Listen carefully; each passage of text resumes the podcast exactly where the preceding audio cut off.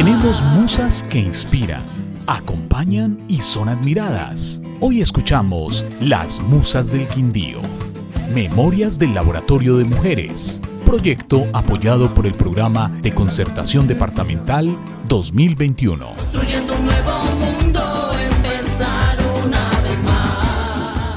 María Clementina Murillo Mejía perdió una de sus extremidades durante una toma guerrillera en su natal Pijao, municipio ubicado en el sur del Quindío, que fue blanco en varias ocasiones de amenazas del Frente 50 de las FARC, comandado por alias Enrique. Al caer de la tarde del 25 de octubre de 2001, María Clementina disfrutaba de la tranquilidad de su pueblo frente al parque principal mientras saboreaba un refresco. De repente, una fuerte explosión la aturdió y ahí le cambió la vida para siempre. Un cilindro bomba lanzado por jóvenes que incursionaron al municipio haciendo parte del Frente 50 de las FARC le destrozó una de sus extremidades inferiores. Ella poco a poco ha ido superando el drama y se convirtió en líder de las víctimas del conflicto armado en el Quindío. Fue algo muy difícil, una noche muy dura, porque llegó la guerrilla y inmediatamente llegaron, empezaron a tirar cilindros bomba. El segundo cilindro fue el que me alcanzó a mí, me alcanzó en esquirla. Y gracias a Dios estoy aquí contando el cuento. Eso fue algo muy tenebroso y alguien eh, una vez me decía, cesó la horrible noche y no alcanzó el día, al despuntar el día no alcanzó para caminar. Fue una noche muy difícil porque según tengo entendido toda la noche tiraron cilindros bombas. Yo no alcancé a estar toda la noche porque a mí me sacaron en la ambulancia y no me di cuenta de todo lo que pasó luego. Fue algo muy duro porque para mí fue como estar en pleno mediodía y, cerrar los ojos y abrirlos en plena medianoche. Eh, me tocó empezar de nuevo, aprender a, manejar mi cuerpo, porque al faltarme una pierna, el equilibrio no era el mismo. Eh, a mí me sentaban en el hospital y yo me iba de bruces. Me tocó empezar de cero totalmente porque yo quedé en calidad y condición de persona de desplazamiento forzado y tocó empezar otra vez a hacer la vida, empezar de cero. Mm, gracias a mi Dios, pues mm, yo había clasificado para una vivienda de las que hizo el FORE en la reconstrucción del eje cafetero. Eh, me tocó en la ciudad de la Simón Bolívar. Ahí la tengo. Esa casita fue mi refugio. Y gracias a Dios, los amigos, familiares, conocidos, fueron muy solidarios conmigo y me dieron mucho la mano. Yo le doy gracias a Dios que al menos yo no tuve que desplazarme a otro departamento, a otra ciudad donde nadie me conociera. Gracias a Dios fue para acá, para Armenia, acá había familiares, amigos, conocidos. Gracias a Dios éramos personas en el ámbito social muy conocidas. Empezaron a darme la mano y a ayudarme, así fuera, con una palabra de aliento, porque no solamente a uno le sirven las ayudas eh, materiales. Muchas veces las palabras las oraciones, como hacían muchas amigas de Pijao, las hermanas del convento Laura Vicuña, porque yo quedé vecina de ellas, y ellas iban a visitarme y me ayudaban con víveres, a veces me llevaban platica y me llevaban la palabra la palabra de Dios y me llevaban la comunión todas estas personas. Yo le doy gracias a Dios porque la forma como uno asumió el, momento, que yo nunca maldije, yo nunca eh, me desesperé. Por el contrario, yo le pedí mucho a Dios que me diera la capacidad de salir adelante.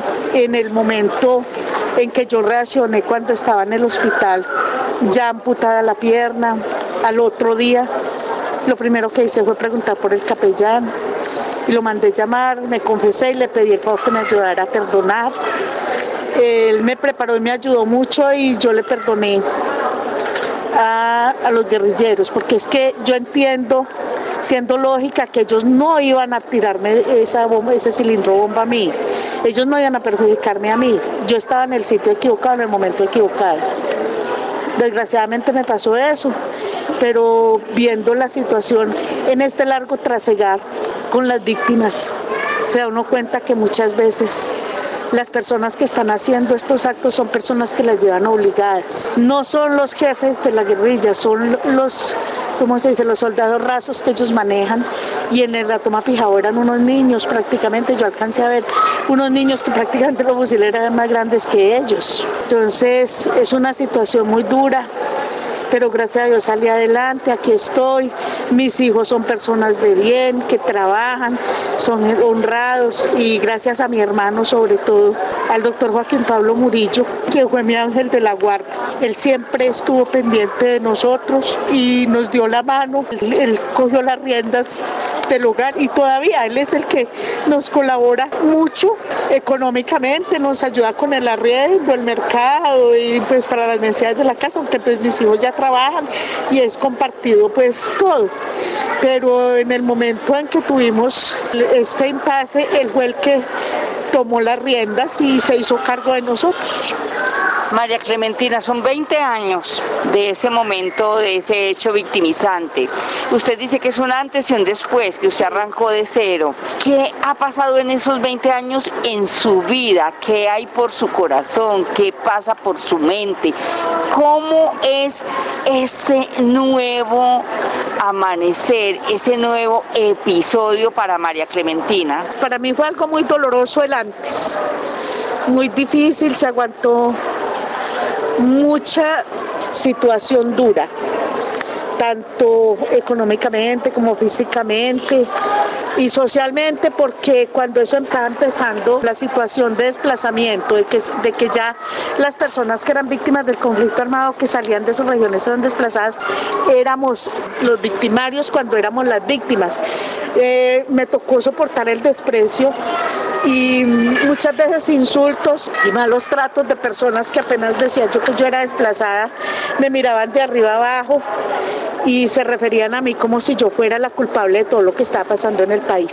Eso fue algo muy doloroso y muy duro. Luego también me ha tocado todos estos 20 años, porque no es únicamente, no únicamente al principio, sino en estos momentos, también la desidia de, de, la institucionalidad, la mala atención que ha habido en parte de la unidad de víctimas. Mi hermano le tocó ir a enojarse porque llevábamos ya un mes con el desplazamiento, eh, viviendo en situaciones precarias y no había forma de que nos entregaran la ayuda inmediata que constaba de, un mercado y unos utensilios de cocina, unos eh, utensilios para cobijas, colchones, eh, sábanas, mm, almohadas y, unos implementos de cocina, los cuales nunca llegaron. Escasamente me dieron la ayuda de los mercados por tres meses.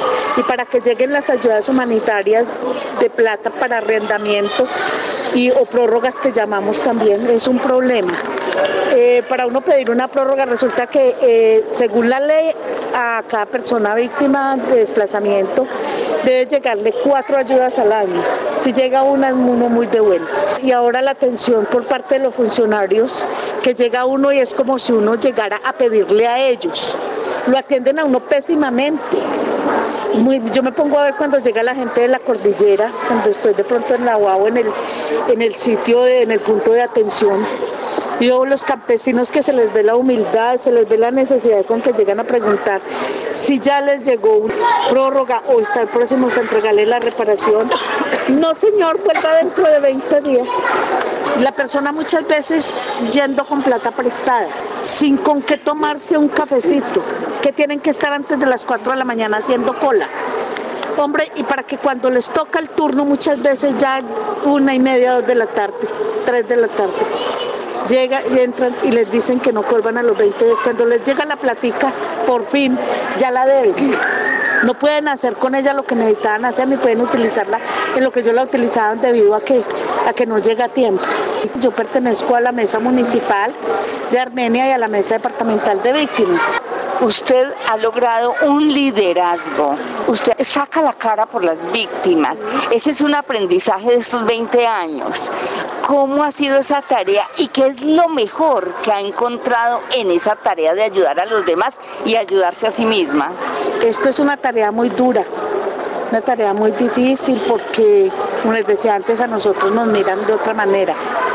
Y es tan duro que hasta amenazas hemos recibido para mí es una gran satisfacción haber podido ayudar a muchas personas y poder de pronto en algún momento ser la voz de los que no tienen voz, poder pedir a gritos que a estas personas se les dé la mano como debe ser, porque es que nosotros las víctimas somos como cuando nos pasó el terremoto, quedamos con una calamidad horrible, una calamidad gravísima y más cuando de pronto hay personas fallecidas, desaparecidas en la, en la familia. Cuando ha tocado es que una persona víctima del conflicto y desplazada es una persona que tiene una calamidad muy grande porque tiene que dejar su proyecto de vida, tiene que dejar abandonado todo y volver a empezar de ceros. Entonces para uno es muy duro ver la situación de cómo estos funcionarios lo, atienden mal a uno ahora.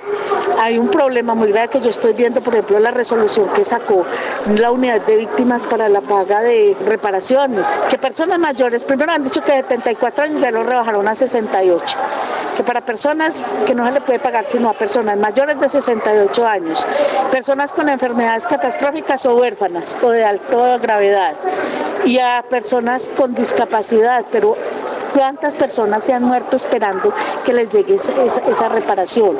María Clementina, este hecho victimizante en estos últimos 20 años la ha vuelto una mujer más fuerte, más decidida, más autónoma, más dueña de sí misma? Lógicamente.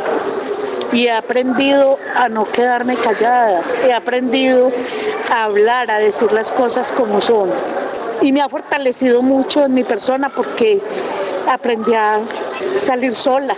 A pesar de mi discapacidad, yo viajo sola cuando me toca ir a representar a la mesa de víctimas a otras ciudades.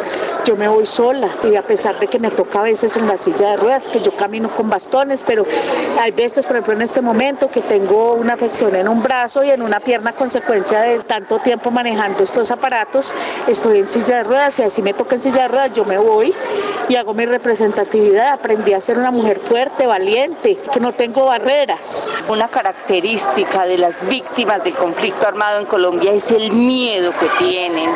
Usted ha logrado superar ese miedo, usted ha logrado salir adelante y dar los pasos que se requieren para lograr sus objetivos y apoyar a su comunidad. Sí, lo que pasa es que em, desafortunadamente las víctimas, el miedo a la persecución y a la revictimización es algo supremamente grave. Yo logré saldar esa barrera. A pesar de eso, pues yo he tenido amenazas y ya qué se va a hacer. Estamos montados en el burro, hay que hacerlo caminar. Porque muchas personas dicen, no, pues a mí me amenazan, yo más bien me retiro. Pero nada se gana porque ya está, ya está fichada, ya la tienen en la mira y, y si se retira del liderazgo antes más vulnerable es porque ya es una persona más anónima es mi forma de pensar. Entonces, ya montado en el burro, hagámoslo caminar y pues gracias a Dios no ha sido sino amenazas, no ha pasado nada grave y pues vamos a ver hasta dónde somos capaces de llegar con este liderazgo. Quedan muchas cosas por hacer. Ha hecho demasiado en 20 años. ¿Cuál es la ilusión? ¿Qué la motiva todos los días a levantarse? ¿Qué le falta? Bueno, yo la, la, motivación más grande mía es poder ver a Colombia en completa paz. Eh, como ustedes se dieron cuenta, en la época que estábamos en, en campaña del referendo por la paz, yo era una de las abanderadas y luché mucho por la paz.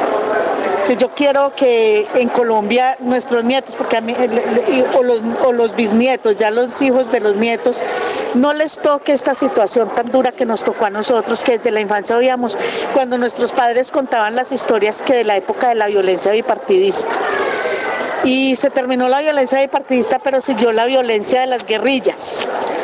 Y nosotros fuimos afortunados que no fue tan fuerte el impacto en nuestro departamento, aunque sí lo hubo.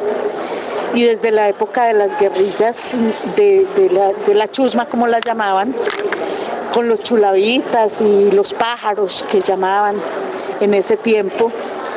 Y entonces mm, yo quisiera y lo que más le pido a mi Dios es que este país llegue a de verdad a ser un país en paz. A nosotros no nos ha tocado, nosotros siempre hemos vivido en guerra. aunque no lo queramos reconocer.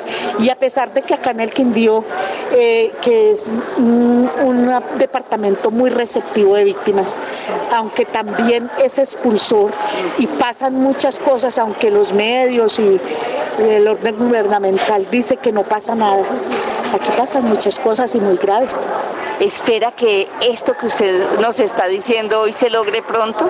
Pues no será muy pronto que se logre, porque desafortunadamente estamos viendo que la, el ASFAR y el ELN con células que no quisieron entrar en el proceso de paz. Y el ELN siempre nunca entró en proceso de paz están haciendo otra vez de las suyas en el país. Pero sí tengo la esperanza de que algún día Colombia estará en completa paz. La lucha suya no va a ser en vano. Yo creo que no. Y este es un granito de arena, porque pues es un granito de arena en medio del mar o de la playa, pero ese granito de arena puede ayudar mucho. Ver a Colombia en paz seguirá siendo la lucha de María Clementina Murillo Mejía, porque quiere que sus nietos y las nuevas generaciones disfruten de un entorno libre de violencia.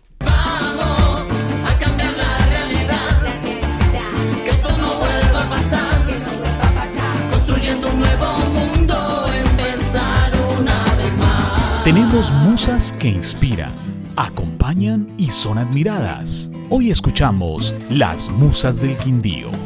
Memorias del Laboratorio de Mujeres. Proyecto apoyado por el Programa de Concertación Departamental 2021.